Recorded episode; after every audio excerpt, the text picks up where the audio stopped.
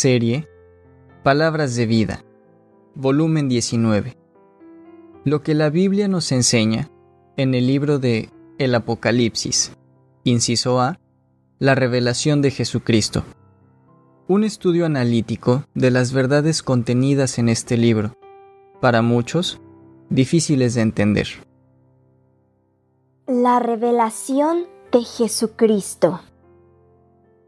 Escribe las cosas que has visto y las que son y las que han de ser después de estas. Apocalipsis 1:19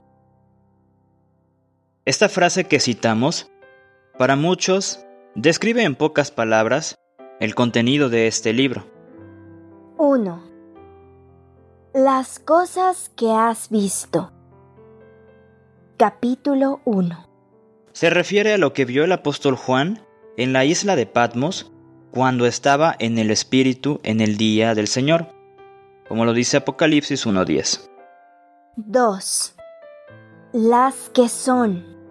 Capítulo 2 y 3. Esto abarca lo referente a las cartas a las siete iglesias, y los siete candeleros, como lo encontramos en Apocalipsis 1.20. 3. Las que han de ser después de estas. Capítulos 4 al 21. Aquí es donde el apóstol tendrá la tarea de presentar al Señor Jesucristo en el marco de la profecía.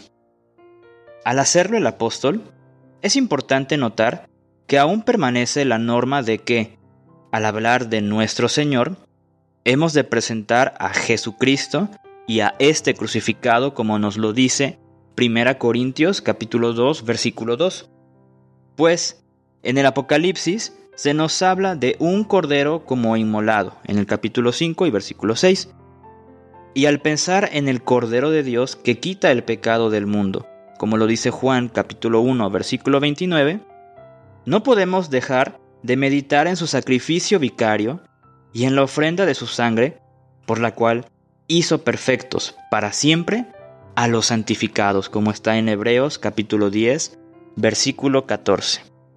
Hemos escogido 10 visiones del Hijo del Hombre que necesitaremos apreciar con los ojos de la fe, para así captar la profundidad y la hermosura de cada visión y apreciar nuevos valores y riquezas del amado, que en otras partes de las escrituras no podemos encontrar.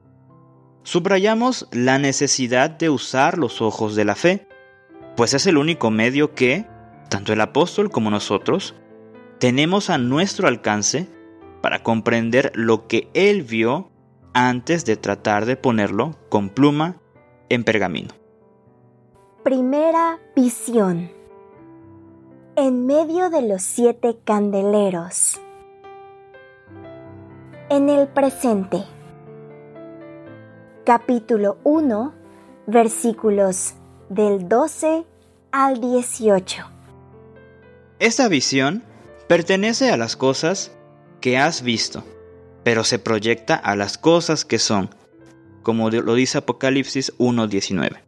Es decir, al hoy que estamos viviendo y que tiene mucho de interés para nosotros con enseñanzas prácticas que considerar. El apóstol Juan, al oír la voz como de trompeta, voltea. Capítulo 1, versículo 10. Y esto es lo que observa. Y me volví para ver la voz del que hablaba conmigo.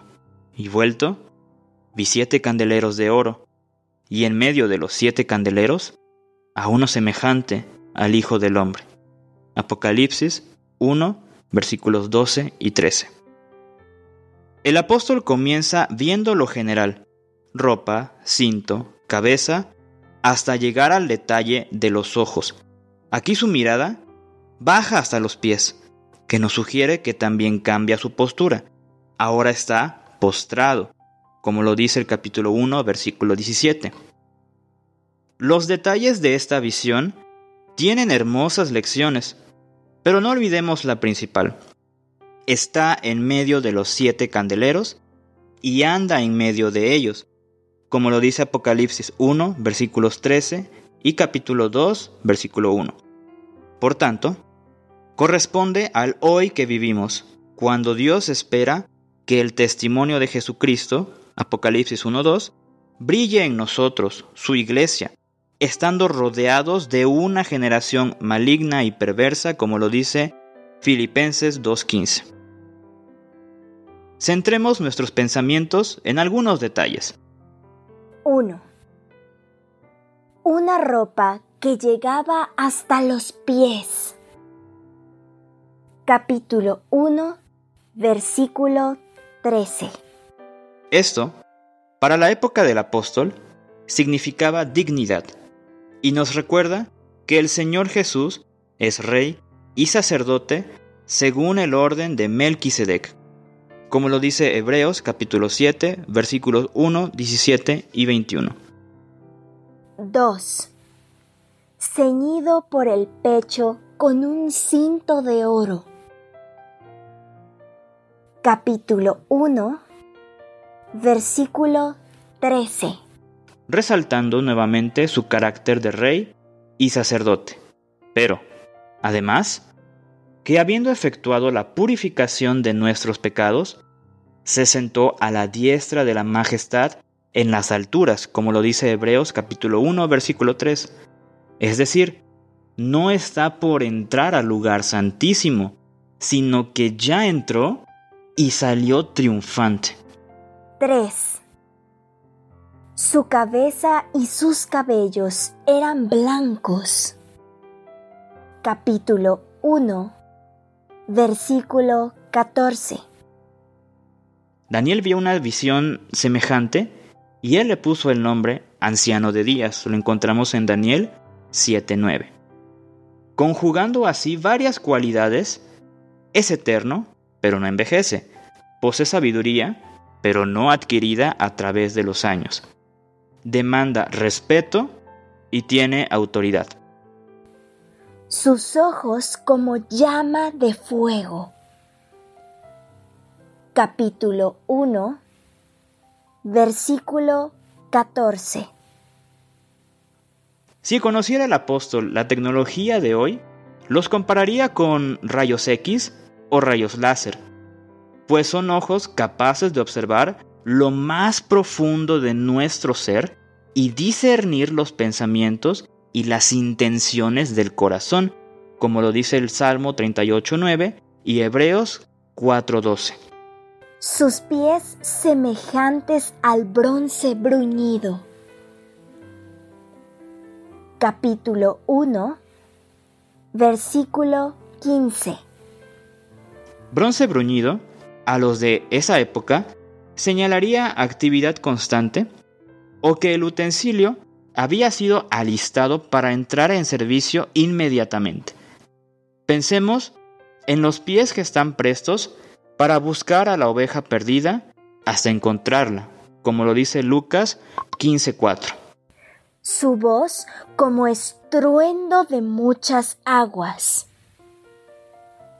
Capítulo 1, versículo 15 refiriéndose a su autoridad y poder, como lo dice Apocalipsis 19:21, y para confirmar lo letal de lo segundo, añadió, de su boca salía una espada aguda de dos filos, como lo dice Apocalipsis 1:16. 7. Tenía en su diestra, capítulo 1, versículo 16 y 20 Aquí encontramos la lección más importante y con aplicación muy propia para nuestros días. Las siete estrellas. Los ángeles de las siete iglesias que hemos de interpretar como el cuerpo de elegidos, un cuerpo por cada iglesia, para apacentar la iglesia del Señor, la cual él ganó por su propia sangre, como lo dice Hechos 20:28. Si analizamos el contenido de las siete cartas, tenemos que llegar a esta conclusión. Los siete candeleros de oro. Las siete iglesias a quienes escribiría en los capítulos 2 y 3. Siete habla de perfección y también de un grupo completo que contiene todas las facetas posibles que el Señor encuentra entre los que son su iglesia o dicen serlo. De aquí que muchos ven en ellas la historia completa del cristianismo desde Pentecostés hasta su arrebatamiento. Le recomendamos Lecciones de la Historia, que está en la serie Palabra de Exhortación número 4. Dos lecciones importantes. Si es de los llamados a apacentar su grey, sepa que está en la mano del Señor y nada ni nadie lo arrebatará de ella. Esto lo dice Juan 10:28.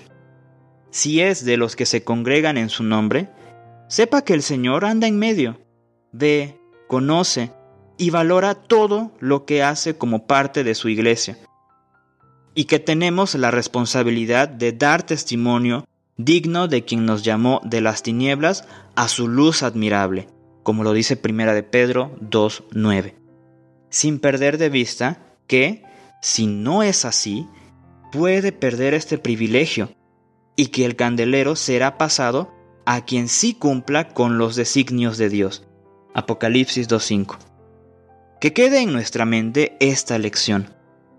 El Señor Jesús está en medio y, porque tiene ojos como llama de fuego, dice con una veracidad inobjetable, yo conozco tus obras. Lo encontramos en Apocalipsis capítulo 2 versículos 2 y 9, 13, 19 y el capítulo 3 versículos 1, 8 y 15. Así lo confesó el salmista en el Salmo 139 de los versículos del 1 al 6 si en verdad capta lo poderoso y penetrante de esta visión de la naturaleza y personalidad de Cristo, deberá, como el apóstol, caer como muerto a sus pies. Apocalipsis 1.17